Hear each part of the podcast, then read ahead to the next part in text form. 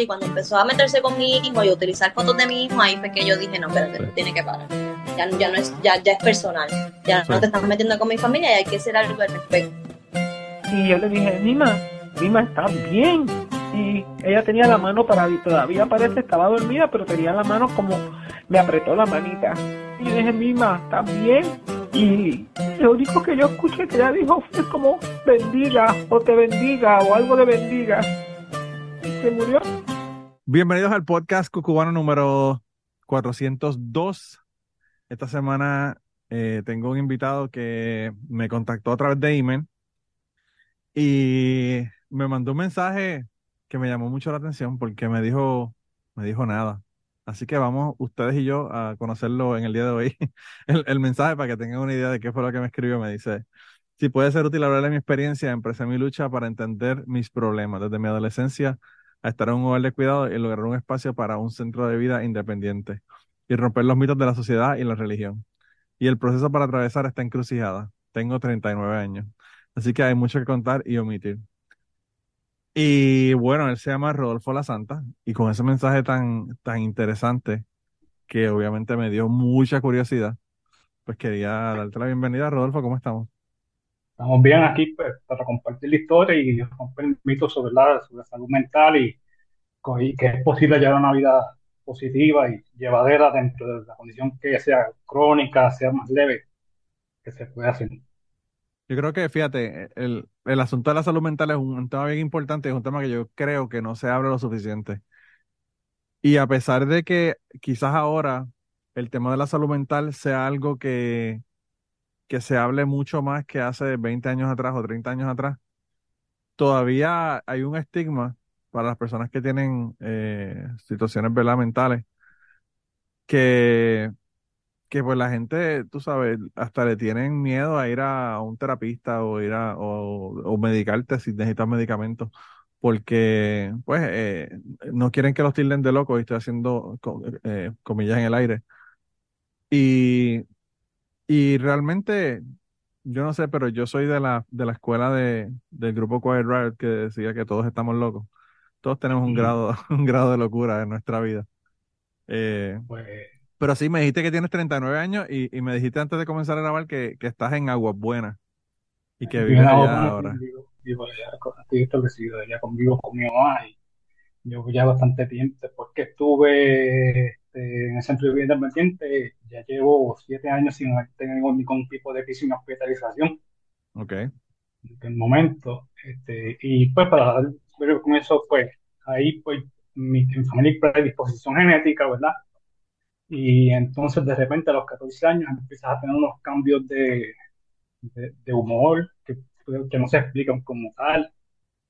Entonces ahí empecé encrucijada de por qué a mí, por qué Dios me castigó y de repente pues, el, el proceso de encontrar una ventana terapéutica tuve, gracias a Dios, un equipo que aprendió junto conmigo, que fue mi, fami- mi familia y me apoyó para que entonces, para que encontrara como que dice, volviera a encontrar mi espacio, donde desenvolverme, donde sentirme que podía aportar también.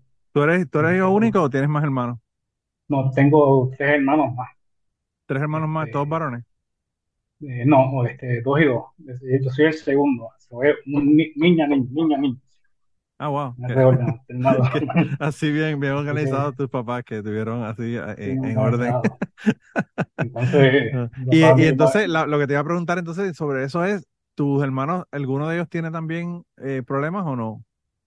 No, este, ahí pues la gente, los, los genes, pues me tocaron a mí y los detonantes también que hacen que eso surja, que es como, yo lo comparo mucho con las plantas, que eh, entonces están las señales y detonan ese, ese, ese, ese, Sí. ese desba- ese- esa- esos estresores y, y causan ese desbalance químico en el cerebro. Sí, yo tengo, yo, yo tuve un amigo que tenía, que, que tiene todavía, eh, es bipolar y, y eso se le salió así como que de la nada con un detonante en un viaje que hizo a, a Venezuela y el punto fue que él iba a ir solo para el viaje a Venezuela y la mamá tuvo que ir a buscarlo porque él no pudo ni siquiera regresar solo y estuvo en hospitales psiquiátricos y, y todavía de vez en cuando, ¿verdad? Eh, Él mismo se admite, él ha, él ha comenzado a trabajar con el asunto y yo no sé por qué de vez en cuando le da con, con dejar los medicamentos y bueno, termina en el hospital dos semanas Eso, y vuelve a tomarse los medicamentos y, y, y continúa su vida completamente normal, era profesor y toda la cosa, o sea que una vida completamente normal. en esa parte, porque el- la parte religiosa, en cierto punto, y también algunos profesionales, fue contraproducente. Este, nada, haciendo el cuento corto, tengo ese, ese detalle. En aquel momento, la primera depresión bien grande que yo había decidido este, de dejar la escuela superior. Wow. Entonces, en aquel momento, en aquel momento, este, recuerdo que el- no había director, que estaba el orientador, estaba fungiendo como director y me dio el visto bueno para darme de baja. Wow. Entonces, Pero, pero eso en Puerto Rico eso no es ilegal. ahí vi, ahí vi cómo es la cosa. Mi Ok, mamá es ok. maestra. Sí, porque mi mamá es maestra Y- y yo sé que eso, no, se supone que eso no es legal, no es legal. Entonces yo me, me, me dije, espérame aquí. Y mi mamá le dio un speech al orientador. Usted que es orientador, que está es para que atraiga a los jóvenes. Ese mismo día el orientador renunció al, al director interino. Eh, a rayos.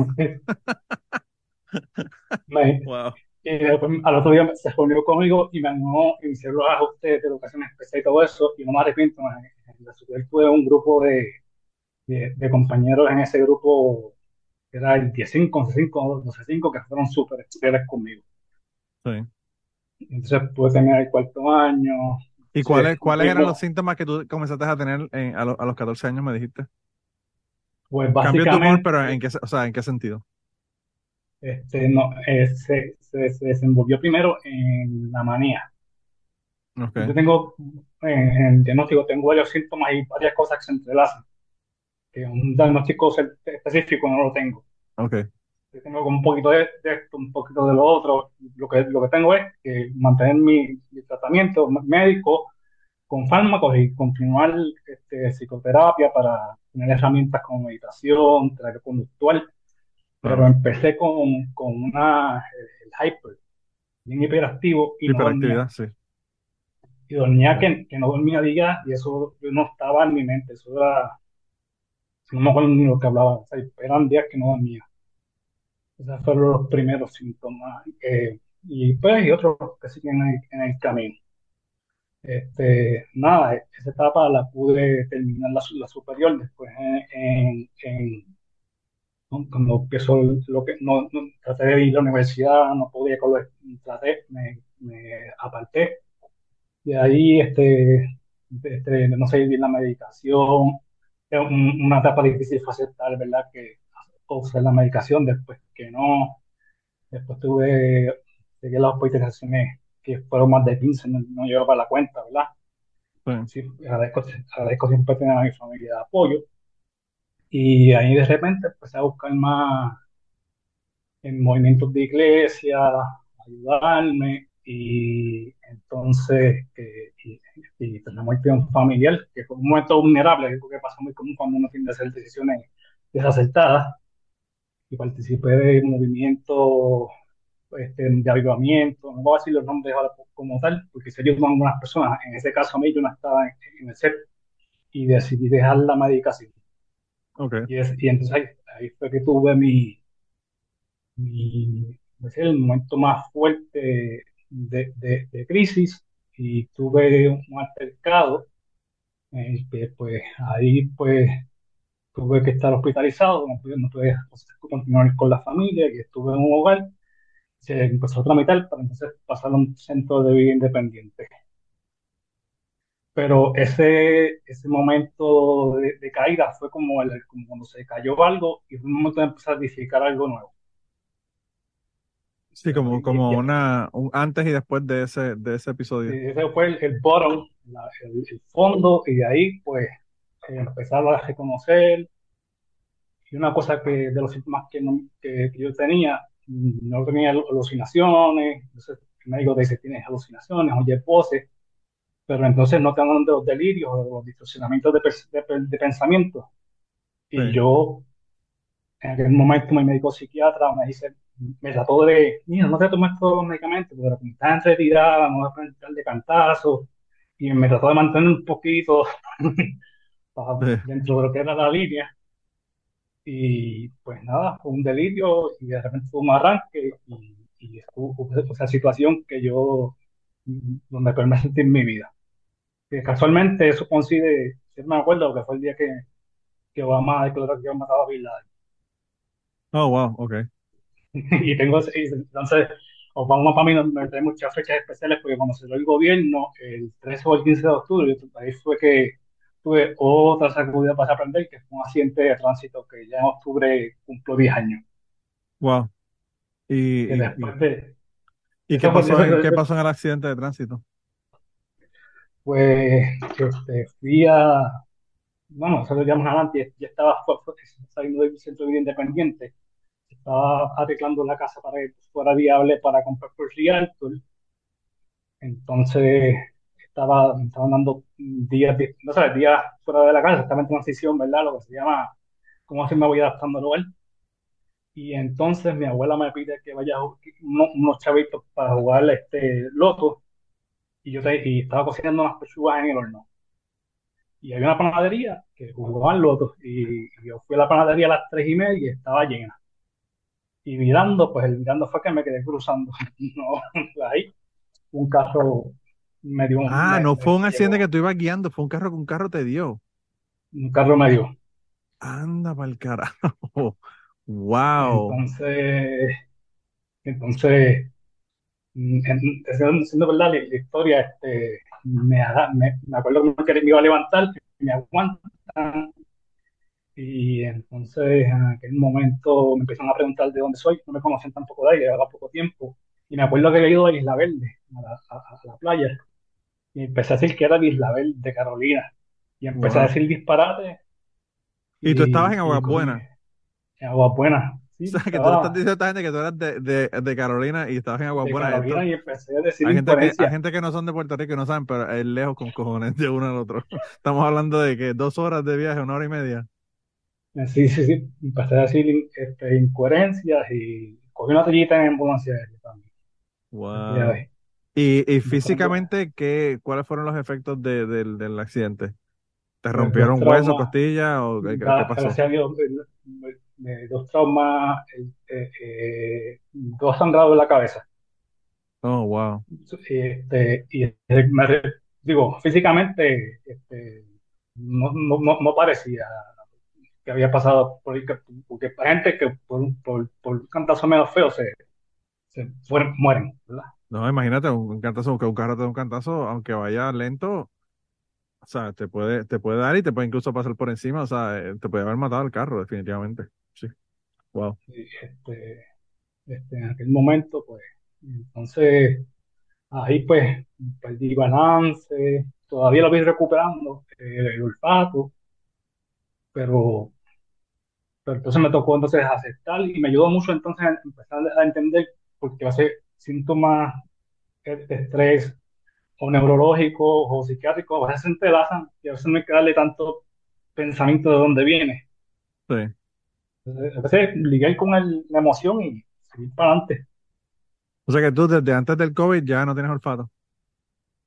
No, el olfato se lo recursos, se se recuperó. Lo recuperaste. Ok, Este, ok, lo ok. recuperé. No inmediatamente, anécdota aparte, yo me gusta regar con plantas. Sí. Este, y yo he empezado dos, dos meses después de, o unos meses después de eso, y estaba tirando un abono orgánico, no lo guardé bien y cogí humedad. Y Oh, yo salí Wow. por la tarde a abonar el, el, el huerto, y cuando de repente me veo en el espejo, estoy colorado. Y me di un baño, me llevaron al hospital, al, al CDT, le dije el ingrediente que era, y eso yo no sé, pues, pasé la noche con suero para que limpiara el cuerpo. Oh, wow. Y por la, y por la noche cuando regresé a tapar con arena. Pero hay veces que se va y veces que, que vuelve. Pero ya Sí. manualmente. Pero en la, en la, en la de la lección hubiese sido inclusive hasta el sabor. Sí, sí, porque esa- por eso te lo pregunto, porque cuando tú pierdes el olfato no, no te saben las cosas a nada. No, no fue, no fue tan, tan grande en esa parte de la de hemorragia, en, esta parte. Sí. El olfato levemente es lo que más que perdí, pero por el momento tengo un poco, pero eso, eso, eso fue básicamente. Pero lo, lo que le quedé es que entonces de repente, ah, ya lo voy a esta parte, voy a seguir esto más para acá, voy a poder lograr de cambiar los planes en un momento. claro. Ahora, aprendes a ver la vida distinta y a ser agradecido también. Eso fue una lección que tuve del accidente. No, no, o sea, volviste a, vol- a vivir realmente, o sea, porque te podía haber matado el carro, como tú dices. Y, y sí, a veces uno, uno no se da cuenta. Yo, yo escucho un podcast sobre historia, que lo hace Dan Carlin, y a veces la historia, por un suceso insignificante, hace que cambie, bueno, desde las líneas de países hasta, hasta guerras, hasta miles de cosas. Tú sabes, un mosquito mató a, Alejandro Magno, o sea, imagínate. Eh, vas a cruzar la calle a- a- ahí a, comprar eh, un Y boleto de, la estaba, lotería y, estaba y por lleno poco no lo cuentas. y por poco se quema la... Wow. Yo de verdad que yo no me imagino, yo no me imagino cómo se debe sentir una persona que le da a alguien con el carro. Pero tiene que ser, tiene que ser una culpa tan, tan, tan heavy, porque o sea, es como que wow. este, Eh, sí, yo me, yo, yo me acuerdo que yo, la persona estaba histérica, no, porque no recuerdo bien lo que veía, pero decían, ayúdenle, yo también, ayúdenle yo también. El, el atropellado pidiendo de ayuda para la, para la atropelladora. Sí, digo, no sé si fue, este, o sea, no, no, o sea, no recuerdo los detalles, si fue, fue, el, fue, el, fue la, el atropellador, eh, eso está en el ya, de- no, no, no hubo querella, o sea, para lo que fue estuve bien y Si no, creía, si crees que eras de, de Isla Verde, pues tampoco sabes que, quién fue el que te dio, el que te dio el cantazo. Wow. este, por lo menos no, Wow. no, no, este, este, yo sé que eh, en ese momento el carro se llevó después y después como me, como no salí, salí los otros días, este, pues el accidente no pasó a carácter grave, Sí. pero pues, este, ya recordando esa parte, para la familia fue fuerte. Wow. Este, este, yo, yo lo que nunca, sea, tuvieron que verlo para ponerme el sol y este, cuando llegué, este, un familiar que pudo lograr llegar primero, yo estaba lleno de vómito y yo me ver, como este centro médico hacen, hacen, hacen milagros con por lo mucho que, poco poco que tienen y por lo que está, y ¿verdad? como está ahora, me dice que yo me levanté, me quité el collarín, me saqué la camisa y empecé a contar. Porque era una cosa que me habían dicho, parece que en, en, en, en- en el paramédico, Sí. para ver si tenía coherencia. Entonces, en ese momento, cuando llegan, mi enfermera le dice, mira, él puede estar así días, puede estar meses, y esa parte para la familia hubiese sido la más fuerte. Va a estar, va a estar, y si, y si cuando llega a casa, No, y, y- el asunto es que bastante. tú estabas a punto de ya de salir del hospital y toda la cosa, vivir, vivir independientemente y toda la cosa, y viene y pasa el accidente. Así, así, así, así Wow. fue. Wow. Qué fuerte. Qué fuerte. Entonces, entonces, agradecido en ese momento, después de eso, y hace un poquito, pues, aceptar que pues hay que coger las cosas más suaves, los limitantes, no tienes el balance de conducir, este, ir como ejemplo a la excursión, no podía, ya en aquel momento, 2018, ya 2019, no puedo ir solo por ese sendero, me pierdo, me, me, me extravío. Sí. Esas eran cosas, Wow. pero en el, este, en el hogar aprendí también, este, este, vi gente, hay como la enfermedad o las situaciones no discriminan, este, había gente de, de- de todo, más que me, o sea, con diferentes estatus, que tenían, algunos tenían, tuvieron profesiones, otros tuvieron oficios, y la vida les cambiaba. Y aprendí Sí. mucho de, de, de las experiencias y, y las dinámicas. Eh, Este, y el hogar fue, yo dije, yo voy a tratar de esta parte, me ofrecieron esa oportunidad y yo digo, bueno, la voy a tratar. Este, porque ya he tratado todo esto, dejé las medicinas por fe, por malas indicaciones de algunos profesionales de salud, Entonces en ese momento empecé a pensar más en, en la cuestión de que dije, ok, Dios me, me hizo a imagen y perfección, no, a imagen y semejanza, pero no a su perfección. Sí, Entonces dije, "Pues, a ver, este cuerpo, y este cuerpo es perecedero. Entonces empiezo a aprender de diferentes formas que una persona se puede, se puede afectar psí- psíquicamente, ¿verdad? No solamente pues delirios por, por, por- como lo tienen los náufragos por la sequía, los que vemos así en el desierto, este, las técnicas de manipulación con grupos coercitivos, como son iglesias, sectas y cosas así. sí, sí, Entonces, aprender. Entonces ahí empecé en, el, ese centro que era en, en, Calle, logré el espacio después de una y mi familia tuvo que abogar, moverse, trasladar, luchar. Yo recibía servicios parciales, así que esto de, de, de, de poder buscar ayuda, este, no solamente por parte de entidades públicas para conseguir los servicios, este, eh, eh, es cuesta arriba. Y tú a veces, tienes, este, tienes más trabajo a veces para conseguir los, este, los el, espacio médico, pero entonces tienes una barra cerca, tienes este, gente que te viene a buscar de la iglesia, te dice que el mejor Salvador es Cristo, pero entonces tienes que también entender que, de la misma forma que una teoría te puede, este, te puede descuadrar la- cómo vas a pensar, eh, todas esas cosas. sí. Yo, eh, yo esa era la otra cosa que, la otra cosa que te iba a preguntar. Y es cómo, cómo están los servicios de, de salud mental en Puerto Rico, porque yo creo que no solamente estaban mal, sino que ahora luego de María y luego del PTSD de María y los, los terremotos y toda la cuestión, yo pienso que, que hay una necesidad de, de servicios médicos eh, en Puerto Rico que, que no están disponibles o, o que son bien difíciles de, de, de conseguir, ¿verdad? Como tú. Eh, difíciles, son difíciles, no son, este, eh, son son difíciles de de accesar a las citas y todo eso, pero una vez logras em- empezar y conseguir los espacios, por lo menos en las citas médicas, y eres consecuente y vas a, asistes a- a- al seguimiento, pues, pues si te mantienes este, constante, pues te, te- te da una ventaja. También el plan médico que tengas, no que puedas hacer los servicios, pues también es... sí, los planes médicos realmente dictaminan qué, qué servicio es el que tú vas a, a tener. sí, O sea, y educarte, que buscar en un profesional, de, de todas esas cosas.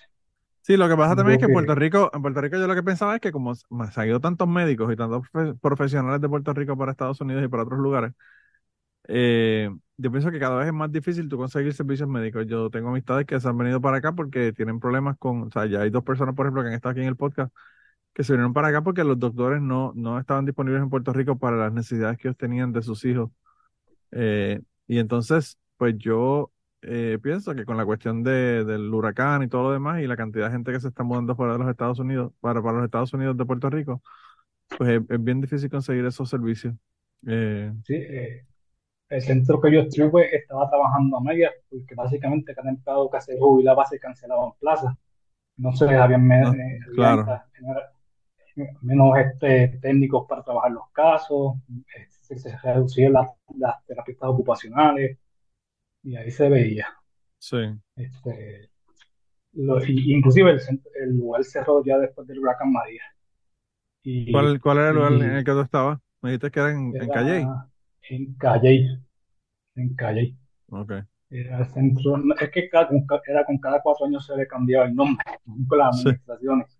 sí, Era sí, algo bien sí. común con, los- con, con la- con la- con las Con la entidades, política, la política de Puerto con la Rico, sí. política. Sí. Entonces, Sí, eso, eso, ese es otro agravante también, que a veces los fondos no están ahí porque pues ganó una persona, una persona nueva en un, en un puesto político de, de gobernador o lo que fuera, y, pues todas las prioridades cambian, todos los fondos cambian. Eh, sí, es, es los- complicado. por, propaganda, pues, pues el, el contrato, pues se le cambia el rótulo, que hay un Sí, contenido también en eso. Entonces cambian los rótulos también de misión, esfuerzo, objetivo, entonces esas, cosas. sí, Pero el sí, personal, el, pe- el personal que estaba ahí, la mayoría daba, daba más del 90%, fuera en una cosa o fuera en otra. Fuera algunos este, cuando se te ayudaban para servir en el comedor y tú seguías las reglas y, y aprendías a convivir y, y a, y a manejar con otros compañeros, igual que en el hogar cuando algún compañero se descompensaba, pues aprendías a, a manejar y cómo este, a, a- este, saberlo, a oficiar del técnico, cuando, o cómo hacer que se, que se calmara, o decirle tranquilo, ¿sabes? Ubicarlo, tener esa paciencia. Sí, o sea que por lo menos, por lo menos los empleados eran, eran una cuestión consistente con los, con ustedes, ¿verdad?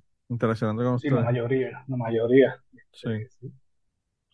Y allá, pues, este, cogí algunos, algunos cursos, allá, pues, pues, este, fue, el- fue el proceso, pues, de, de, de vida independiente, sí, este, y había, había, había gente de todos lados, había, inge- había, había ingenieros, unos, unos que eran ingenieros, otros que eran más jóvenes, eran historias diversas, sí. este, Yo, tuve una amiga, yo tuve una amiga que, que tuve que, yo la busqué en el, en el hospital metropolitano y cuando fui a buscarla, eh, pues obviamente uno va y entra y ella había estado con, bueno, los mismos pacientes que estaban en, en el, en el piso donde ella estaba, ¿verdad?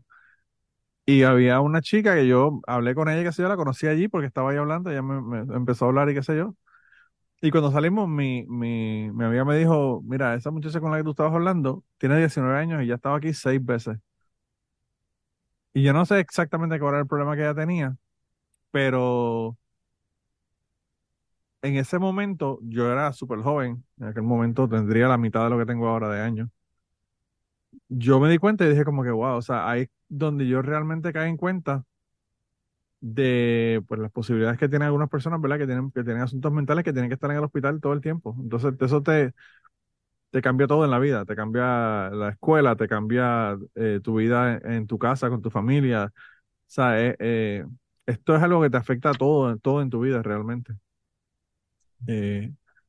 Y la cantidad de tiempo que ella ha pasado en ese lugar, porque, o sea, con 19 años yo había estado allí seis veces y era por semana, ¿verdad? Eh, pues es, es un montón de tiempo para una persona tan joven, ¿verdad? Entonces yo decía como que, wow, eh, eh, de verdad que es bien fuerte, no solamente para ella, ¿verdad? Sino para la familia. En el caso de tu familia, tú me dijiste que tu familia te apoyó muchísimo, pero ¿cómo, cómo lo han tomado ellos? Este, yo creo que ellos me focalizaron, más, más a mí, de verdad, y no puesto presión, este, así como tal, y, y mantengo una relación cordial. Ya después, ¿verdad? Que seguí mi tratamiento y he estado no, más focalizado.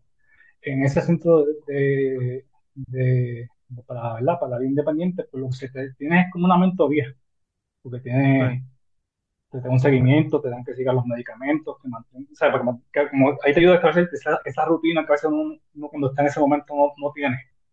sí, Este, y se hacían las fiestas de Navidad, los- compartir, había este, una escuela para, de educación para adultos, y entonces ahí también participé haciendo las obras de teatro, este, no, no, no fue mucho más, pero, pero este, me, me dio cuenta de, la- de lo que podía lograr dentro, dentro de, de la- las cartas que tengo a mi mano. claro, Pero, pero sí, hubo la mejoría y, y también ver que, que no, saliste de ahí, pero la, la, la- la batalla, sí, que puedes tener los downs, situaciones van a venir, sea lo que sean, se muere un familiar, tienes que ayudar, ¿sabes? Las situaciones eso nunca van a faltar en la vida y aprendes claro, a claro, manejar. sí, Básicamente allá, y inclusive eh, otro mito sobre lo que es la sexualidad. Un había un compañero que, que tenía su, su, su, su, su- su amiga y se veían fuera, o sea, que eso, se- eso se, se, se, dia- se- se- se dialogaba, la familia lo sabía, y de repente, fulano, está tu amiga ahí, y después, después se veía los fines de semana cuando tenía pase. Pero esas cosas, pues también, había, ¿verdad? Había gente, ¿verdad? Que lo, llevaban una vida conocían, ¿sabes? Sí, sí, sí, Todavía. wow. Y así que, este, conocí fue una, una experiencia ¿Y para cuánto, mí cuánto como, tiempo tú estuviste en, en, el- en ese proceso de ese lugar? pues, por eso mismo, año y medio. Año y medio con esto mismo de haber tantos escasos servicios.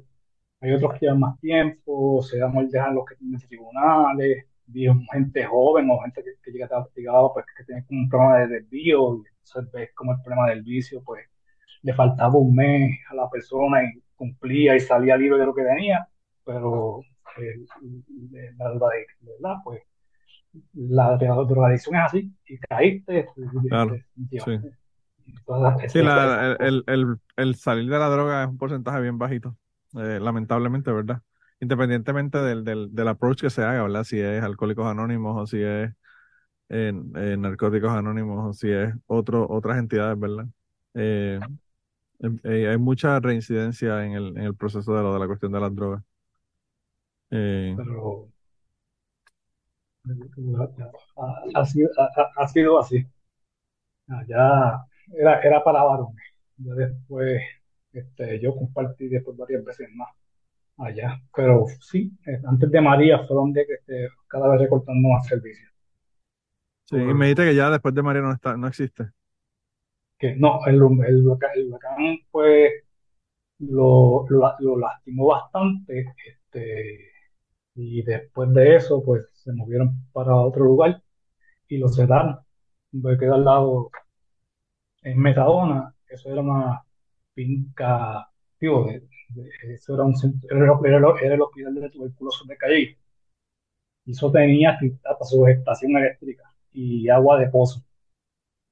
Oh, wow. Y quedaba, quedaba al lado de un caserío.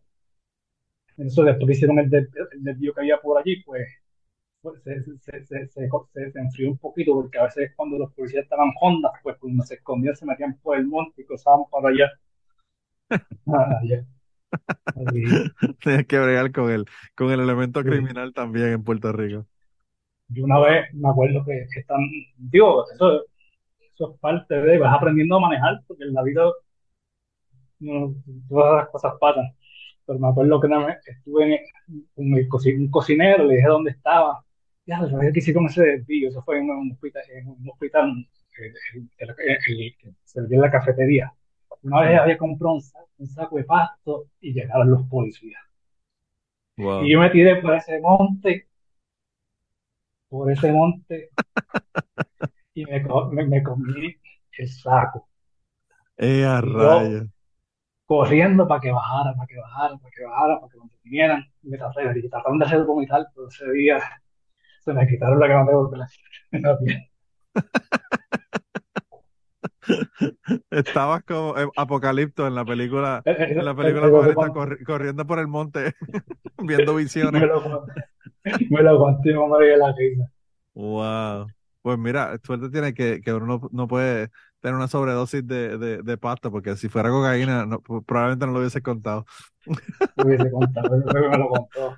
Era el del bienestar, ahora no es, este, no es igual para los que se van para allá, pero, Wow. pero me Wow. acuerdo que él me lo contó. Pues, pero apre- y aprende un montón de historias de, de verdad, como hubo este, uno que ya era mayor de 50 y pico y, me- y tenía el pensamiento desorganizado y te contaba una historia y te empezaba por un lado y me dijo yo cuando estaba en tal lado y me contó todo lo que había pasado desde que trabajó para decirme al final un mensaje que me, me pareció positivo. Yo voy a ti, no cometas los mismos errores que yo, Wow. porque él me dijo, cuando yo hice, el- hice, hice, y cuando terminé aquí quemado y terminé aquí en, el- en, el hogar, mi esposa me dijo, no, tú te quedas aquí. Así que, Rodolfo, cuando vayas para la calle, sigue lo que estás haciendo, que el seguro social tú te lo has ganado. Yo, yo aquí tenía un compañero de trabajo eh, que se llama Charlie. Interesantemente, ¿verdad? Porque se llama Charlie y fue, era veterano de Vietnam. Y él tenía problemas mentales, pero era por, por el PTSD de, de Vietnam, ¿verdad? De la guerra. Y, y la gente odiaba en trabajar con él porque él era como que bien eh, random en lo que él hacía. Mm. Y yo me acuerdo una- en una ocasión yo lo llamé. Nosotros tenemos aquí uno, en, el trabajo unos, unos eh, instrumentos que secan el PVC. El PVC, cuando se da la reacción del PVC, eh, sale mojado y lo tienen que secar para que sea como un polvo, como si fuera arena mojada, una, un- arena seca, ¿verdad? Entonces, pues se pasan por ese proceso para secarlo. Y obviamente lo, lo hacen con, con calor y con eh, vapor, por lo tanto sale caliente cuando sale de ese, de ese instrumento. Entonces, en una ocasión yo le dije, mira, ahí hay una muestra de uno de los vagones de tren que no la tengo. Y era en enero. Era, la temperatura estaría como en 10, 15 grados de temperatura. Y entonces yo le digo, Charlie, no sé qué pasó, pero me trajiste siete tickets de- del peso de los vagones de tren y seis muestras, así que te falta una muestra. Y entonces él me dice, ah, pues deja ver qué pasó, quizás la dejé en, el- en la parte de atrás del, del carro de golf o no sé qué pasó. Y entonces se fue y me trajo la muestra y yo agarro la muestra y la siento que está caliente. Obviamente, si tú estás poniendo material en un, en un vagón de tren, está frío porque ya lleva ahí un montón de tiempo y estamos hablando que está a 10 grados. Pues la muestra estaba caliente. Y me dice, no, cuando venía por ahí se cayó del carrito de golf y estaba allí en el mismo medio de la calle, estaba la muestra esa. Y el tipo hacía como una hora que me había traído las muestras y yo pensando, una hora a 10 grados, esta muestra está caliente, esto es imposible que esta muestra esté caliente. Y lo que hizo fue que en vez de ir a buscar una muestra de los vagones de tren, lo que hizo fue que fue al, al, al dryer y sacó una muestra de ahí y le puso el, el número del, del vagón de tren y me la trajo. Y ese es el tipo de cosas que él hacía. Él eh, hacía locuras, pero yo me acuerdo que en una ocasión aquí alguien empezó, tenía un, un, un drum de estos de metal de 55 galones, los que usan para, para poner basura en Puerto Rico. Y estaban tratando de quitarle la tapa para hacer, para hacer como un zafacón.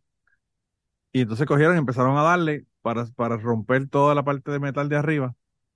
Y cuando empezaron a darle cantazos ahí al, al, al drum ese, el tipo se volvió loco porque le dio un flashback de la guerra, ¿verdad? Y, mano, lamentablemente el tipo se, se, se retiró y a veces llamaba aquí a las 2 de la mañana, a las 3 de la mañana, porque como sabía que aquí siempre había gente despierto, pues llamaba y hablaba con la gente del turno y, y él, él vive en la playa, se mudó para Florida después de que estuvo aquí trabajando con nosotros. Y como a los dos años de haberse retirado, nos llamaron y nos dijeron que había muerto. Y todo el mundo como que, wow, o sea, él era mayor porque se había retirado, pero no era mayor de, de morirse, ¿verdad? Tendría sesenta y pico de años. Entonces nos dijeron que lo que hizo fue que tuvo una discusión con la, con la novia que tenía en ese momento, una muchacha con la que él estaba saliendo, y, y se fue caminando por la calle y tenía una pistola y sacó la pistola y se pegó un tiro en la cabeza. Ahí delante de todo el mundo, o sea, una señora lo vio, eh, bueno, un, un, lío cabrón, tú sabes. Y, y así terminó el hombre, tú sabes, y, y era, y era por el asunto de los medicamentos, porque él le daba medicamentos y no le gustaba, él decía que no le gustaba el, el efecto que le, que le tenían los medicamentos, como que lo ponían como Sí, lento. lo que se llama la ventana terapéutica y encontrar los medicamentos que, que, que cada y los efectos secundarios, pues Sí, para ti fue, que, fue complicado conseguir los medicamentos, los medicamentos correctos para, para tu tratamiento, ¿no?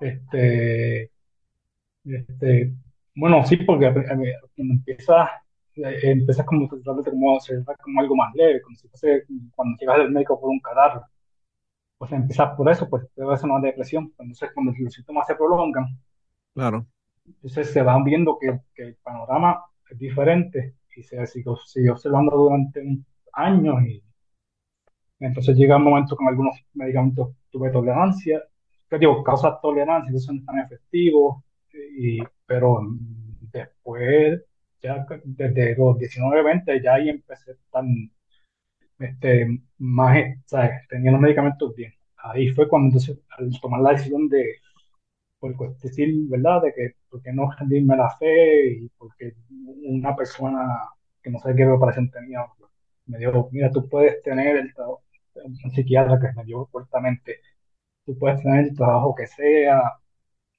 estudiar lo que tú quieras, ganar lo que tú quieras. Y me decidí. sí, Entonces, ahí fue un, un, vo- un voto a ciegas. pero también fue una parte que aprendí cosas, también en ese momento aprendí cosas que no estaban bien y ahí fue que decidí sa- irme de mi casa y, este, y entonces no bregué con los estresores, termino en el hogar, aprendo a ver las cosas de manera diferente, a cambiar de, de actitud y, y, y- ¿Y, y este, cuánto tiempo hace que saliste de- del hogar y estás eh, independiente ahora? No, este, eso fue para el 2000, 2000, 2012. 2012, Oh, wow, llevas un montón de tiempo ya que saliste de, de ese sí, proceso. en el hogar estuve 2000, 2011, perdón, 2012 a 2013 estuve en el tiempo de transición, que tuve el accidente, y Sí. entonces unas breves intervenciones hospitalarias, que yo fueron dos o tres, y ya llevo siete años estable. Wow. y estoy aprendiendo. Y siempre me he mantenido haciendo cosas. Traté de, me gustan las plantas, traté de, llegué a, llegué a, a vender dos veces en el Festival del Apio, aprendí a injertar cítricas y frutales, compré fresas de, desde Estados Unidos, sembré vainilla, eh, siempre buscando que, que- que- que has trabajado con agricultura y con, y con las plantas, como tú dices. y con las plantas siempre. Y, la- y animales. O sea, que si yo necesito Este. un árbol de chironja, contigo es que yo tengo que hablar. Oigan, obviamente ya hay unas distinciones con el sitio breeding y casualmente te quería decir que para orgullo tuyo, no es verificar que es cierto, la chironja es de Utuado. Le- supuestamente le, le encontraron en el 56 en las montañas entre Ángeles y Caguana. Hermano, no hay nada, no hay ningún, ningún fucking cítrico mejor que la chironja. Y fue, Yo, a mí la odio las chinas y las toronjas me gustan si son toronjas rosadas, pero la chironja, hermano, yo mato gente por una chironja. Ah, y el asunto fue que mi papá consiguió uno. Mi papá consiguió uno porque papi tenía, papi trabajaba al lado del, del, del Colegio Regional de la Montaña, que ahora es el U- U- UPRE, la- el, UPR de Utuado. Sí, entonces, pues obviamente tenía acceso a todo, tenía profesores que eran amigos de él que jugaban dominó, entonces ellos le conseguían lo que él quería, ¿verdad? Mango, pasote sin fil, sin fibra, este, chironja, lo que le diera la gana. Y entonces papi consiguió un árbol de chironja y yo como que, wow, súper brutal. Lo sembramos en mi casa y el palo comenzó a crecer y dio la primera cosecha y yo como que, wow, chironja, la chironja más rica del mundo. Y mi papá vendió la casa y me jodí, me quedé sin, sin árbol de chironja. Así que necesito conseguir un árbol de chironja para, para Yo- llevarlo a casa de mi tía para ponerlo. Porque tienen cacao, pero pff, fucking cacao, ¿a quién se le ocurre? Yo no quiero cacao, yo lo que quiero son chironjas. para, para que la gente, para que la gente sepa lo que es, ¿verdad? Porque mucha gente quizás no sepa lo que es. Es una mezcla entre, entre naranja o china y toronja. Y entonces que tal es- vez sea también. Súper Sí, grande y, y dulce, dulce como la, como la naranja, como la Eh, china. ah, el, el- el truco para que tenga, sea bien jugosa es que te la comes cuando esté verde pintita, pues si te la comes amarilla se pone granosita. Sí. Pero yo, en mi caso, yo conseguí en la estación de Corozal, conseguí semillas de los que eran los, dicen los patrones y con como barranquitas allá, pues la familia pues tenía diferentes árboles, iba y cortaba ramas, madre injertar. Ah, porque, ok, vaya. Pero entonces tú, entonces tú, eh, el injerto que tú haces es de chironja a, a qué? No, este, hay unos patrones, es una variedad de, de- de- de- este, el, el- este, la ventaja del injerto es que tú vas a coger una rama del árbol que te gusta y con un árbol que te va a dar raíz pivotal, que crece de semilla. Sí. Entonces, el árbol tú lo creces seis meses, que está de hidrosol, y se hace un trasplante de tejido, que Sí. tú alineas el, el cambio, que es lo, está lo, vascular de, de Sí. la rama de, con el tronco, con la parte que- de, con el árbol que va a injertar. Entonces, el, cuando explota el injerto, pues esa parte va a ser la copa, y el injerto va a ser la raíz, que va Ah, a ok. buscar los nutrientes. Entonces, hay gente que confunde los injertos con los genéticamente modificados, Sí. pero tú puedes injertar, tú puedes propagar un genéticamente modificado injertándolo también. Claro, sí, sí, sí, porque lo, lo- lo genéticamente modificado no, in- no, no, este, Eh, eh, el injerto es no una forma afecta de para propagar, nada. Claro. una forma de, de propagar a un árbol que tiene una raíz pivotal, o sea, una raíz fuerte y que te, sea más propenso a resistir enfermedades. Yo no sé dónde papi consiguió ese, ese, ese árbol de chironja. Yo creo que fue en, en Utuado. Pero el árbol tendría, cuando papi lo compró como, o lo consiguió, tendría como tres pies, tres, cuatro pies de, de altura. Y entonces ahí lo sembró y, y al po- a los pocos años empezó a, dar- a dar chironja. Pero mi papá vendió la casa y pues Yo quería arrancar el, el palo de chironja y llevármelo conmigo. Yo tenía un palo de tabonuco y un palo de chironja que había sembrado yo que quería llevármelos los dos, pero pues no, no me los La pude, bonuca está, está, está no me los pude llevar. Sí, sí, el palo de tabonuco ese está que, que, mano, es una, es Que es una, enorme. Es una columna, hermano, ese palo. Llega hasta el cielo ese palo. Yo llegué Eh, a conseguir, yo, yo llegué a conseguir semillas. De- de- digo, yo exploraba este, con el cañón Las Bocas, hice par de exploraciones por, el, por, por- que eso es otra parte. Barranquitas tiene el cañón en la parte con Comerío y Bonito. Comerío y Naranjito está el cañón Las Bocas, que es una zona cálcica. sí, Entonces, por ahí pues fui de voluntariado y como conocí bastante de las especies, yo cada vez que iba marcaba lo que se ve- veía. Guaraguao, horquilla tal, palo tal. Ah, haciendo inventario, sí.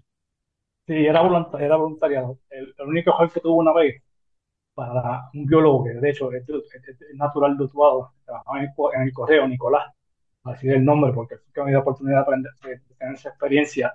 Encontramos un, un, un cara, un caparazón de, de tortuga, de jicotea. Oh, wow, Y era sí. importante, era importante que se lo lleváramos a que no se pudiera identificarlo. Entonces Oh, después, wow. eh, este, como en aquel momento se, se marcaba con GPS, entonces, bueno, no es el, GPS, era un GPS tracker, Sí. y iban a volver para buscarlo. No sé si después lo consiguieron, Oh, wow. pero era impresionante. Este, este, eh, eh, aquella experiencia fue, fue buena. Y, no había que tener buena condición física. mi, en mi casa, en mi casa siempre ha habido cosas bien extrañas. No, o no extrañas, sino cosas eh, raras, ¿verdad? El, el, el, por ejemplo, una de las cosas que a mí más me, me hace falta es el limón dulce. Y mucha gente no sabe ni lo que es el limón dulce. Y, y en mi casa había un árbol y yo me crié comiendo limón dulce todo el tiempo. Y eso ya no se consigue. Yo no sé dónde se puede conseguir limón dulce en Puerto Rico. bueno, la persona que, que yo conocía se falleció, tenía el limón dulce, yo llegué a injertarla, que no se vende, no se vendía tampoco. Sí, Este, naranja dulce era algo que yo tampoco conseguí, que no mucha gente. sí, nosotros tenemos un palo de naranja también. Y, Pero naranja dulce, que no es la agria. Es la cáscara igual igual, pero el, el sabor es menos, menos agrio. ujú, sí. Sí, mi mamá Pero, usaba para, para ponerle, poner naranja dulce cuando hacía majarete o, o esos dulces de coco. Le ponía la cáscara para que y las naranjas, yo siempre me en casa las buscaban para, para, este, para los cabros, para el fricasé, para marinarlos. Ah, sí, sí, sí, claro. Sí, eso. Sí, mi, mi mamá lo usaba para el cerdo, cuando, para que el, el- la piel quedara bien tostadita, le ponía naranja. Pero no era dulce, era naranja de la, de la agria. Eh, pero sí, sí, eh, eh, ¿sabes? Nosotros, mano, yo soy de toda, imagínate, me, me, me la pasaba por ahí corriendo, mi tía. Nosotros hicimos una expedición a buscar guama, estamos moviendo aquí contra la ruta.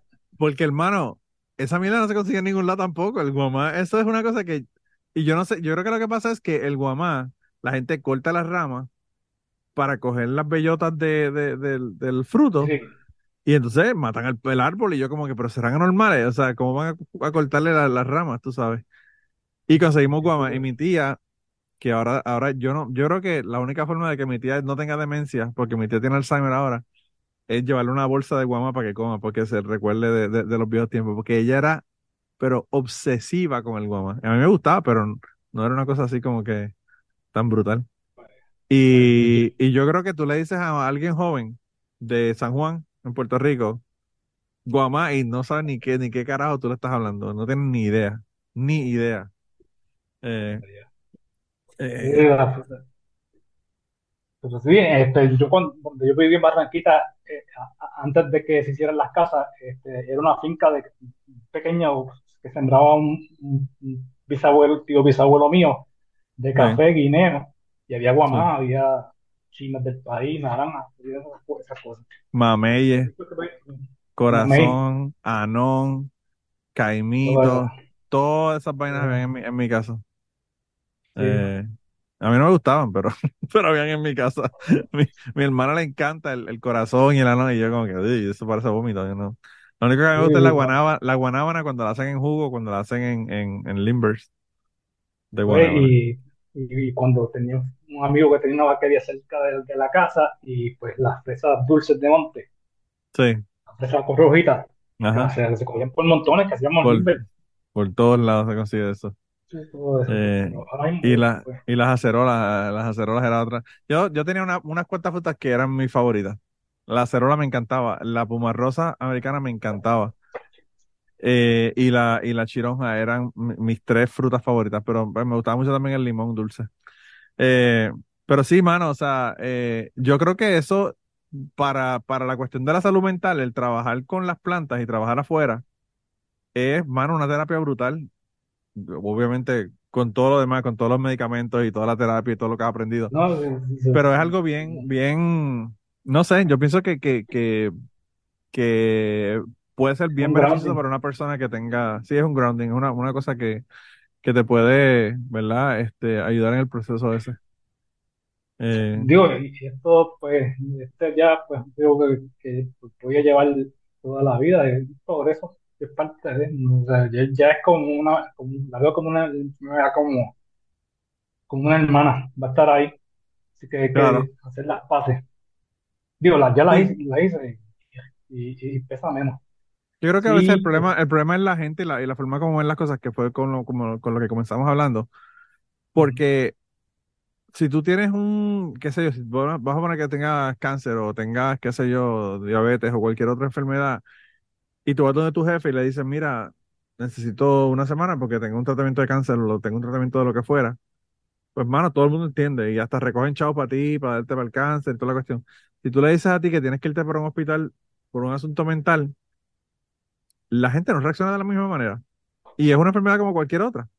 Entonces, yo pienso que el trabajo que, que hay, es verdad, es, es uno poder lograr eh, normalizar las enfermedades mentales y, o, o las condiciones, ¿verdad? Porque a veces no son ni enfermedades, a veces son condiciones. Y, y demostrar a la gente, pues, que, que es una cosa como cualquiera otra, que uno la maneja con medicamentos, que la maneja con terapia, que la maneja con miles de formas que se manejan todos estos procesos, pero, pero que se le debe de dar eh, la misma importancia y el mismo tratamiento eh, a nivel de trabajo, por ejemplo, que cualquier otro, que cualquier otro asunto que pueda tener una persona que sea a nivel físico, ¿verdad? yo le puedo decir a cualquiera que, pues, que la intervención temprana, pues, te ayuda. Si yo hubiese, pues, aceptado y, y logrado manejar y las cosas tal vez no hubiese llegado, no, ya me recuperé de esa parte, pero no hubiese llegado a esos, a esos momentos de crisis que pues estuve en una cuerda floja hacia donde Sí, podía dirigirme. De la misma forma que tú tienes un estrés muy, muy acumulado, ¿verdad? Que entonces de repente no encuentras cómo manejarlo y una forma de con quién, desahog- con quién desahogarte, que te explique, que, esa- que la, la persona que, de- que te, que te guíe, que te explique el bien, te explica de dónde viene esto, y te hace, te, te lo explica, te hace ese sentido, sentido y te explica cómo manejarlo, y no se te va acumulando en el cuerpo. Sí, algo que pudo haber sido manejado en un momento temprano, si no lo maneja y lo tratas de suprimir, este, este, pues te, te, te, te- te afecta más y te, sí, pero hermano, lo que pasa es, lo que pasa es que como dice que mi querido pueblo Utuado, cuando uno le ve los huevos al perro, uno sabe que es macho. Si uno, con la experiencia que uno tiene ahora, lo ponen cuando uno tenía 15, 19, Sí, 22, sí. 25, pues hermano, es otra cosa, es otra cosa. Pero pues uno aprende a, a bofetones, la vida le da bofetones a uno hasta que Es uno así, aprende las lecciones, tú sabes, así no hay, no hay más, no hay más remedio, tú sabes. Las cosas yo pienso que, que pues que, sobre todo cuando son procesos como estos, ¿verdad? Pues llegan cuando tienen que llegar, o sea, cuando ya uno pues ha, ha pasado por ese proceso y uno piensa que a veces las cosas, uno se puede tomar una pastilla mágica que le resuelve los problemas y la, la, la vida no es así, o sea, la vida, la vida no es un salpicarro que tú vas y pides el combo y te lo dan ahí más adelante. Eh, pues hay que uno trabajarlo, lucharlo y a veces de es lágrimas, lágrimas lo que le cuestan a uno los procesos. de la misma forma, ¿verdad? Que un desastre o una catástrofe a veces es una acumulación de, de- muchas negligencias y, y omisiones, pues los éxitos pues son un, un cúmulo de, de intentos y de logros. Perdón, el- Claro, el- los, los- los logros son un cúmulo de, de intentos. Cuando tú sí. lograste algo es porque seguiste intentando, tratando, buscando. Y así es, lo mismo. Y ahora, y ahora ¿qué, qué tú estás haciendo? ¿Estás trabajando? ¿Estás estudiando? ¿Estás haciendo haci- cuestiones con la, con la agricultura o, o qué, qué estás haciendo? Digo, con las plantas, ma- este, en mi caso, logrando la estabilidad de, no, no puedo, no, pues, no, porque después del accidente cambié para no, no puedo guiar, en momentos que estoy un poquito desorientado y todo eso. Este, ya me había pensionado porque estaba antes de los, de los, de los 18 años Sí, y he logrado lo- mantener mi, mi casa limpia, el mantenimiento de la casa, mandado con las plantas y me voy exponiendo poco a poco. Y si, si hago algo y lo trato y no puedo, pues me retiro. He, he sí, tratado, fui, este, fui lector del- en la capilla de la iglesia, se me volvió un estrés muy fuerte, pues me retiré, traté de tocar en el coro del, del Centro de- Cultural de Aguas Buenas, pues lo traté, me retiré, sí. Y, y en este momento ahora que ya, que ya has logrado, ¿verdad? Como que estabilizar tu tratamiento y que está, ya ha sido siete años que no has tenido crisis ni nada. Eh, ¿cuáles, cuáles son los triggers que hace que te, que te, que te vuelva, ¿verdad? O que, o que te desestabilice. ok, pues ahí me, me ayuda la, la terapia, digo, decirlo así, a este, ver eh, la terapia conductivo-conductual, si lo que siento va consono con lo que está ocurriendo o con lo que está pasando. A veces, pues, hay algo que me moleste y entonces yo siento una molestia, una frustración o un coraje que va mm, fuera de proporción con lo que fue. Entonces puedo ver, ok, esto está así, acá, no, no, no, no, no, esto no va, no machea con lo que, con lo que está ocurriendo. Sí, que, que puede que sea una situación que no sea muy difícil o, No, pasa que, o- pues, y, y uno y, y reacciona de una manera que no, no es acorde con lo que está ocurriendo. por situaciones pasadas, que, que, que pues tú resonabas así, Sí, te das cuenta que no, no todas las situaciones van, no todo, porque era, era este pensamiento blanco-negro. sí, Si pasa esto, va a pasar. Si, si, si, si se cayó alguien, ah, pues se va a fracturar, ¿sabes? Por ejemplo, sí, una pierna, pues no, este, ver si va consono.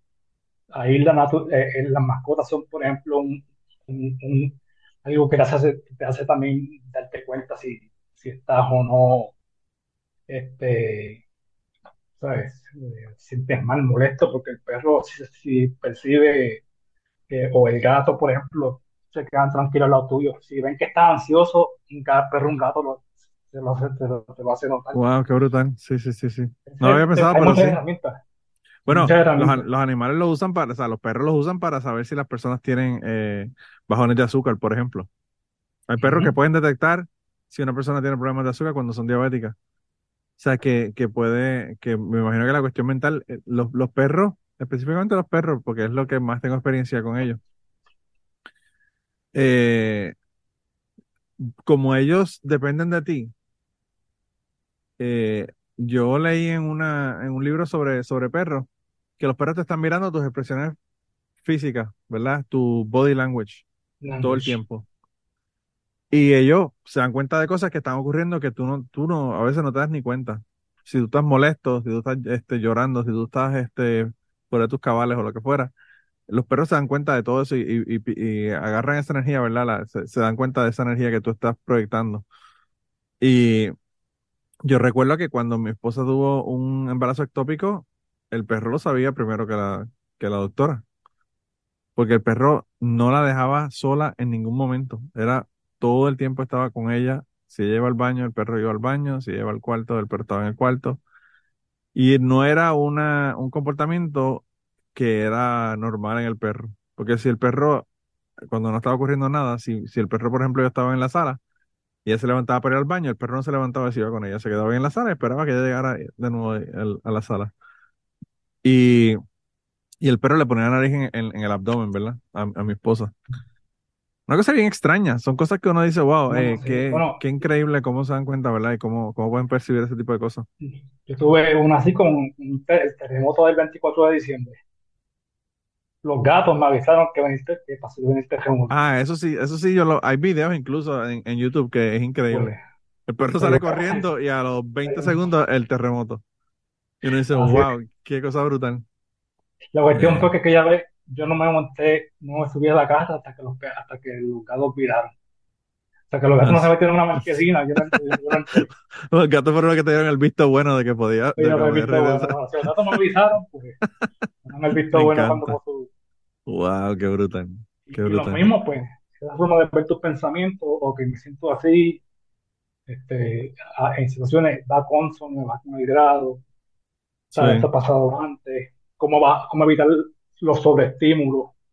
Ah, pues te sientas ansioso, pues no ves redes sociales, para, este, o te No, hermano, las redes sociales, las redes sociales son lo peor para estrés y para, y para ansiedad. pues todas esas Eh, cosas. uf, de verdad que, eh, y, y el asunto es que no son ni reales, que es lo triste. Porque tú ves las redes sociales y tú dices como que wow. Eh, todo el mundo presentando una imagen que en, en muchas ocasiones ni siquiera es la, la imagen real de lo que está ocurriendo de verdad. Eh, pero bueno. Sí, las redes sociales yo, yo mandé el carajo a Facebook, ya no lo tengo en mi teléfono, ya no lo tengo porque pues obviamente anuncio el, el cucubano cuando sale, pero no es que voy a Facebook y, y hago nada en Facebook. Eh, a veces miro Instagram o lo que fuera, pero, pero eh, ya ni Twitter me interesa. Twitter era lo más que yo usaba y ahora después que lo cogió Elon Musk, como que no me, no me llama la atención Twitter. No me gusta. yo supe este podcast con María, porque entonces lo que tenía era el, el celular, ¿Qué María? la limitada, y entonces bajaba los Ah, episodios. con María, María, yo sé quién es María, el El huracán huracán María, María. el huracán María. Así es lo que supe de los cubanos. Sí, ya lo pues te llevas escuchando un rato entonces. Y yo quiero un rato. Yo que traté de, de, de compartir la historia más de lo que, de lo que fuera, pero sí, este, este, ha sido de, de todo. Hermano, de verdad que me, me encanta que hayas venido porque nosotros a veces hablamos de, de- asuntos, ¿verdad? De, de men- mentales, ¿verdad? Condiciones y lo que fuera, pero, pero no había tenido una persona, bueno, llevamos 402 episodios, una persona que pueda venirme a contarme de su experiencia con su proceso de, de los, de los asuntos mentales que tiene, ¿verdad? Y cómo ha sido el tratamiento y cómo ha reaccionado y toda la cosa. Así que yo creo que tú eres la primera persona que viene y me hace, me hace la historia de esto, ¿verdad? Así que yo pienso que, como y te dije al que me, principio, es bien importante, bien que importante. me gusta, me gustaría de- decirle, no, no, que, que yo, dos cosas que yo, yo, yo- yo pensaba. En un momento dado, pues, en mi familia había historial, y de repente, bueno, yo he podido tener el mejor tratamiento médico que han tenido mis abuelos. Pues, pues tuvieron sus alcoholismos y sus cuadros. Sí, Pude tener el mejor tratamiento que mis tíos, porque va avanzando lo, lo- lo- que es disponible, ¿verdad? Lo los tratamientos y, y claro. las formas de manejar las cosas. Y digo, pues, me toca a mí ahora, para mi generación, para los que están después de mí, mis sobrinos, pues, que sepan que, que, que, que, es- algo, a veces sí, sí tienen, ¿verdad? Algo difícil de afrontar, pero que hay más opciones que antes. Sí, sí. ¿Y tus hermanos tienen hijos, tienen hijas o, o, o no han Sí, tenido? tienen, han O tenido. sea que esto, O sea, yo esto no- podría ser entonces, esto podría ser entonces un asunto que pues, continúa, obviamente, porque esto se lleva en los genes y, y es un proceso que, no, y, que sigue. y está el factor genético y está, está el factor ambiental, como, el- como contaste de que fue veterano de Vietnam. O sea, que claro. nadie está ajeno a que pase algo así. Ah, no, definitivamente. No, eso, eso, si no es una cuestión genética, simplemente. No, yo pienso, yo te voy a ser bien sincero, yo pienso que todo el mundo en Puerto Rico, y yo lo vi con mi hermana, todo el mundo en. Puerto Rico tiene PTSD por la cuestión de María. Sí, Punto. O sea, eso, eso sin lugar a dudas, en mayor o menor medida, es una cuestión bien traumática, hermano. Entonces, eh, después de María, ese tuviste, colectivo. sí, tuviste como, como se dispararon los como suicidios después de. María. Sí, cómo se ¿Ves? disparan los suicidios después de María. O sea, es una cuestión bien, bien preocupante, bien preocupante porque los niños, yo me he dado cuenta que están bajo una presión cabrona. O sea, mi, yo veo las interacciones de mis hijos con sus amistades y, y no me parecen normales. Quizás es porque yo tenía otro tipo de interacciones, pero antes tú, los, los chamaquitos jangueaban con otros chamaquitos y ellos mismos se interaccionaban, tú veías lo que es, eh, socialmente aceptable y toda la cuestión. Esas cosas ya como que no se, no se están viendo. Entonces yo pienso que tenemos ese asunto por un lado eh, y los suicidios de, de jóvenes están brutales. O sea, mi esposa trabaja en la escuela, eh, aquí en, la escuela, en el middle school, la escuela intermedia, Y hay un muchacho que ella lo tiene, que es de- está en educación especial porque necesita ayuda con, con el de aprendizaje. El tipo tiene ADHD, el chamaquito. Pero además de eso, tiene también PTSD porque su hermano se suicidó. Entonces, pues tú sabes, tienes que bregar con el asunto. Y en Puerto Rico, una de las cosas que a mí me sorprendió también es la cantidad de suicidios de personas bien mayores. Eh, Pues y- esa fue, hablando de, de los sobrinos y de los hijos, yo- esa fue la otra parte cuando yo estaba en crisis. Yo tuve un momento dado, mis sobrinos han sido bien especiales conmigo porque realmente, pues, yo los, ellos- los niños son auténticos, ellos te van a tratar, ¿verdad? Como, como ellos te perciben que tú los tratas. Claro, Entonces llega este momento que está, este, estoy en, en, en- en- en- en un beauty, que estoy esperando que salga mi mamá, que yo estaba abierto la panadería, y está esta muchachita que tiene un, un- un tío y pasa por, por, por la acera, pero el tío está en problemas de, de adicción. sí, Entonces lo que me sorprendió que me dijo, que ella dijo, ese es el hermano de mi papá. Yo entendí que si yo seguía como yo hacía, estaba sacrificando lo que tenía. claro, claro, Pues de repente ya los que, eh, ya, pues. La gente que me, me- ya, yo- que, que- que soy un familiar, soy un ser querido, pues iban a tener que apartarse, pues, porque no, no, no- no se podía convivir conmigo. sí, sí, sí, sí, una chispa. Y ahora, y ahora que hablas de los suicidios, yo he tenido experiencias con la muerte tres veces. Este, wow, este, la primera fue a los tres o cuatro años, me- no se sabía que era hipoglicémico, me dio un virus, oh, wow, este, me sacan a, me sacan a, el- a- me sacan, yo vivía en el pueblo de Barranquilla, en momento, me dan el, este, me llevan al CDT, me tuvieron que dar el electroshock, al segundo brinqué. Entonces, la- lo, cu- lo curioso fue que yo pedí a mi doctor, entonces mi papá fue con la maquinita, sacó un- una Coca-Cola y me la dio y quedé de nuevo. y era, la era azúcar, wow. Desde los, desde los tres años hipoglicémico. Yo, yo tenía un estudiante, yo tenía un estudiante de, de buceo que era hipoglicémico. Y yo, cada vez que íbamos a hacer una buceada, yo le metía algo en la boca. Cómete esto, cabrón, porque yo no quiero que te dé una pendejada esta debajo del agua. Que yo bregar con esta situación.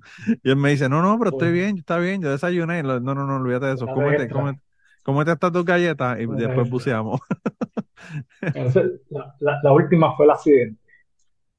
Sí, mano, pero es Este, que, es que está brutal. sí, eh, Eso, la segunda fue, fue mi último intento de suicidio, que por, por poco fallezco. Este, en aquel momento, pues hice el intento, este, fue 2001, y llegué inconsciente y sentí que me fui de mi cuerpo. sí, Eh, Este, no, es para compartirla, el mensaje que recibí en aquel momento. Este, fui, pasé, vi como que no entendía por dónde pasaba. Entendí que si no, si no te vas tranquilo, pues no te vas, o sea, si no estás tranquilo, no te vas tranquilo. Sentí que me llegó un momento que me preguntaron, y yo dije, bueno, yo acepto lo que hice, que se haga tu voluntad. Y ¡pum! sentí que caí. Y cuando Pero ojos, tú, tú, eh, ¿cómo fue que te intentaste suicidar? ¿Por pastilla con pastillas o, o cómo? no, este, bueno, vamos a pasar el, el detalle porque me, me de, de, de. Después que salí de mi escuela, pues no, ¿Pero qué fue? ¿Cómo fue? Perdóname, repíteme, que no te escuché. me traté de ahorcar, corría Ah, de ahorcar, ok, wow. la correa se partió. ¿Y qué fue que te encontraron? no, la correa se partió. Wow. Hermano, tú has tenido unos fucking close calls. Y me dijo, con- antes de que volviera, dijeron, hay gente que te necesita todavía. Wow. De ese momento, si yo tenía algún- alguna idea de Y pensamiento, dile a esa yo gente, dile a esa gente que te necesitan, pero que cabrón, que no te manden un carro a pasarte por encima porque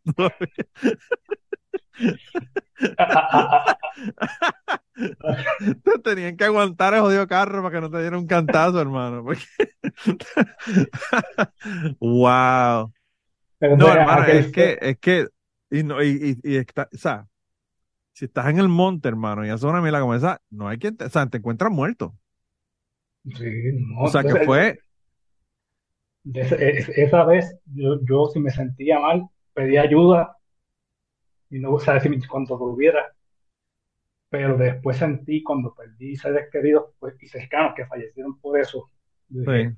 el dolor que se y la impotencia que yo, que, que yo sentí y esa fue la impotencia que yo pude haber dejado. Yo pienso que yo el, el suicidio yo no lo entiendo porque yo nunca he tenido ninguna ningún deseo de suicidarme. Pero Este, pero yo puedo entender que una persona ya no puede bregar más con la vida y se quiere quitar la vida. Lo que yo no sé es cómo a una persona que, que no quiere vivir más, tú hacerle entender que lo que esa persona está pasando en ese momento es temporero. Porque pues si quizás la persona logra entender que es algo temporero, dice, bueno, pues esto lo que hay que esperar a que esto cambie, ¿verdad? O hacer algo para que esto cambie. Pero, pero el suicidio a mí me parece una, una solución tan drástica para un problema que puede ser un problema temporero, ¿verdad? Entonces, eh, por eso no lo entiendo, pero uno no puede entender el suicidio porque el suicidio no tiene nada que ver con racio- racionalidad, ni con la mente, ni nada de esa mierda. O sea, eso no tiene nada que ver con eso. Eh, la persona que toma una decisión como esa, pues realmente no está, no está pensando correctamente, no está en su sano juicio y, y pues, pero sí, pueden haber muchos factores. Yo lo que es imposible es este, ayudarla a que se mantenga. Yo creo que esa ha sido el- el- la frase que yo he escuchado cuando alguien ha hecho eh, un intento, algo así, ayudarlo a que se mantenga sí. No, y, y, y lo importante, yo, yo pienso también lo importante es uno siempre estar disponible para que las personas lo llamen a uno y hablen con uno en un momento de crisis, ¿verdad? Sí, sí, Eh, pero a veces las personas no llaman y te lo dicen después, mira, pasa esta crisis o lo que fuera. Pero, pero yo siempre, siempre le dejo, de- le dejo saber a la gente que para lo que me necesiten, cuando sea, me pueden llamar en cualquier momento.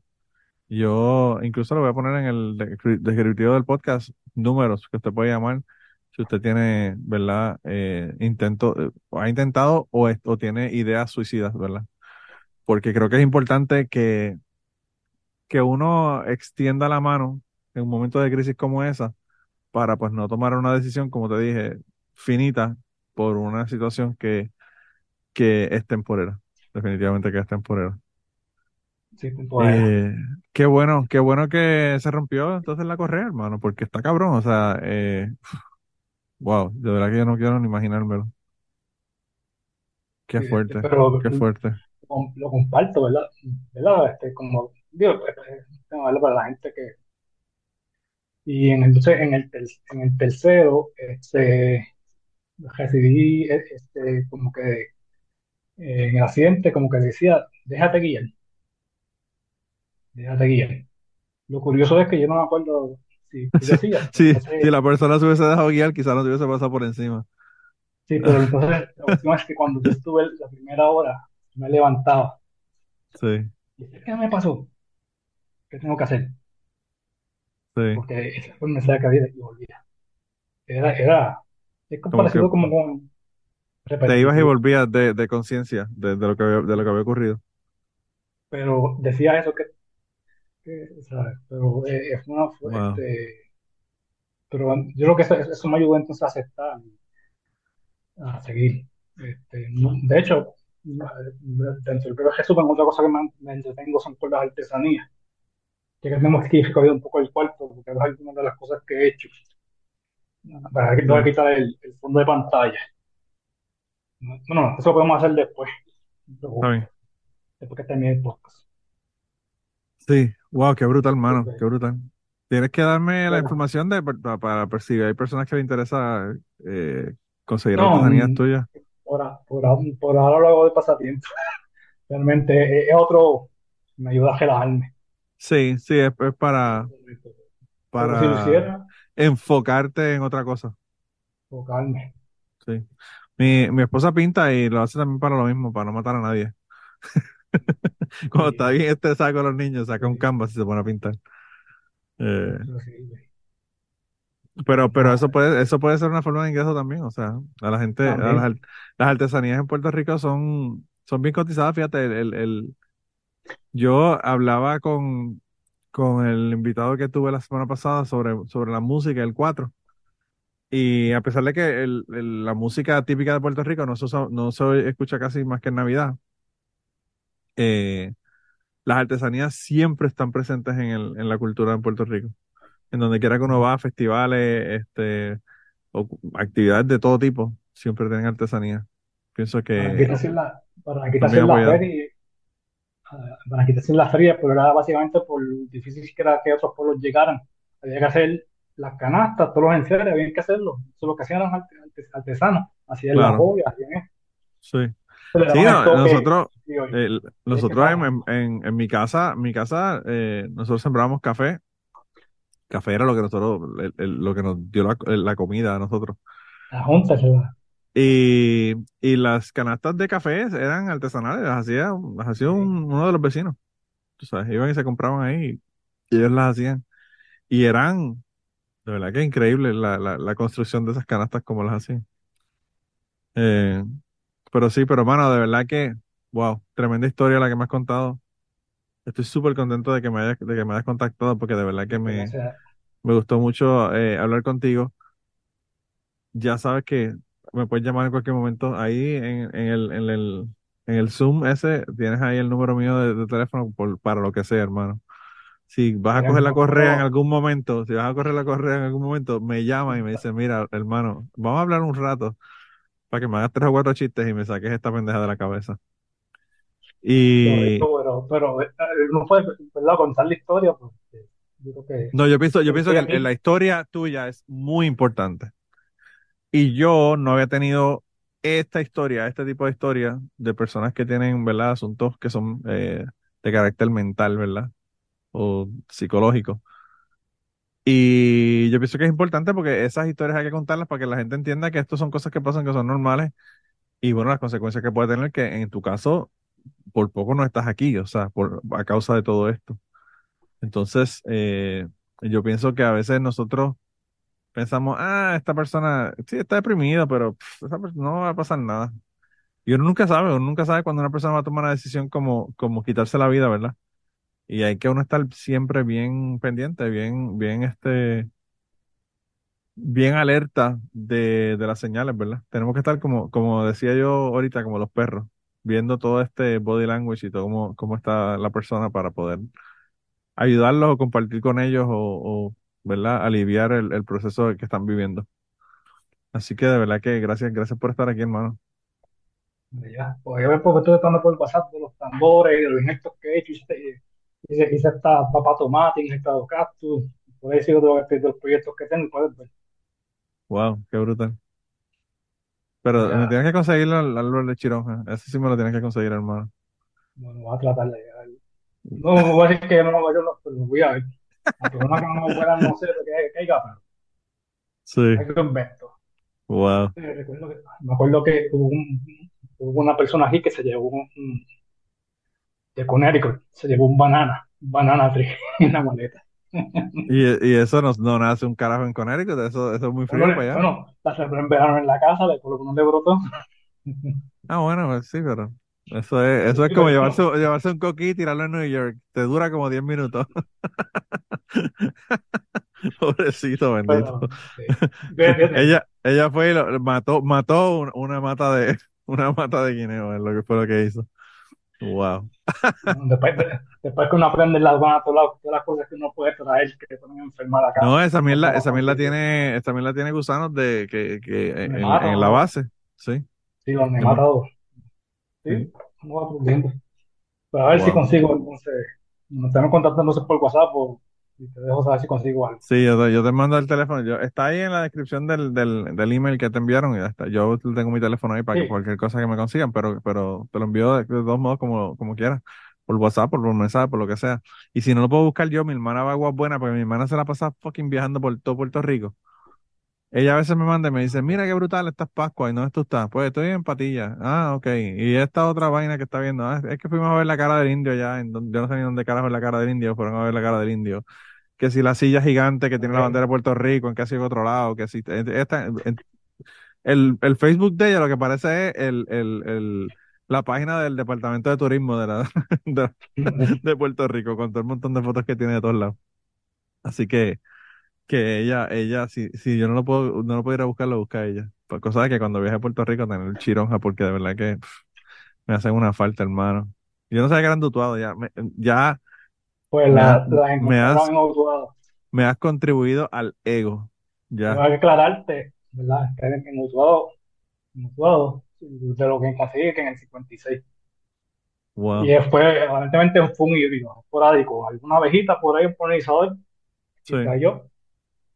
Siempre me gusta saber, saber datos sobre eso, este, como la, este, ¿qué otra cosa te iba a comentar? Ah, La Nebo Roja, Nebo Caracada, la Ajá, descubrieron en Venezuela. Llega a Florida y entonces dice ya en el 90 y pico y ahora, y ahora es que famosa que la conseguir en el supermercado. sí. Así hemos viendo historias de variedades y todas esas cosas. Como Nebo nosotros teníamos, nosotros teníamos en la casa Nebo. Nebo, Nebo.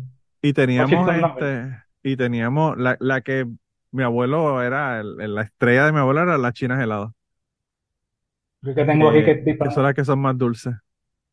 Tengo, lo que tengo es un árbol de persimmon. A ver Ah, si me pues echo. sí. Sí, aquí hay, aquí hay persimmon, aquí se da. Y Wow, aquí qué también. brutal. Yo, depende si es la, del pelo que me he hecho, pero lleva más de 10 años. Pero fue que, fue que María lo, el huracán María lo, lo lastimó bastante. Sí, Pero Wow. nada, siempre mantengo de las plantas, mantengo internet buscando información, contactando gente y aprendiendo y compartiendo. Bueno, hermano, pues como te dije, de verdad, gracias por contactarme, qué bueno que estuviste por aquí. Y ya saben, gente, si necesitan ayuda, pidan ayuda, Y la ayuda. ya sea a- al número 800 o, o a una persona. Y, es posible tener calidad de vida, sea lo que sea. Adelante. Y antes de terminar el podcast del día de hoy, queremos dar las gracias a las personas que nos han ayudado, ¿verdad?, para hacer el podcast posible. Eh, la primera persona que quería agradecerles es a Raúl Arnaiz, que me hizo el logo de Cucubano. Eh, Raúl Arnaiz lo consiguen en patreon.com slash Raúl Arnaiz y allá pueden ver sus trabajos. Realmente el- Raúl es tremendo artista. Y además de eso, la canción del podcast la canta Maida Belén con Rafi Lina en la guitarra y Kike Domenech en el 4. Queremos darle las gracias también a ellos por permitirnos utilizar la canción para el podcast. Además de eso, a mí me consigues en patreon.com slash Manolo Matos o me consigues en Twitter como Manolo Matos y el podcast lo consigues como Cucubano Pod. Así que por allá nos puedes enviar mensajes, nos puedes decir eh, que nos quieres contar historias, te puedes autoinvitar a participar en el podcast. Siempre estamos buscando invitados nuevos que tengan historias interesantes, así que no, no dudes en llamarnos si tienes una historia que nos quieres contar. Y nada, espero que pasen una semana increíble y nos vemos prontito.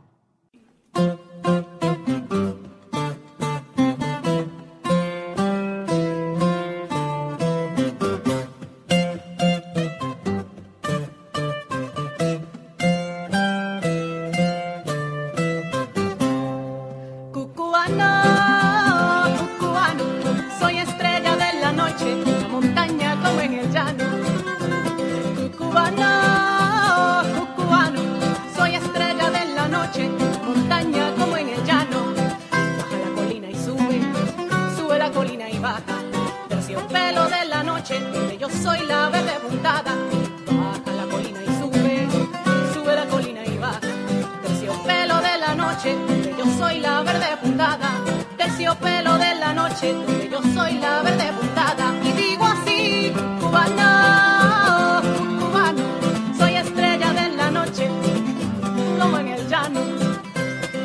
Cubano,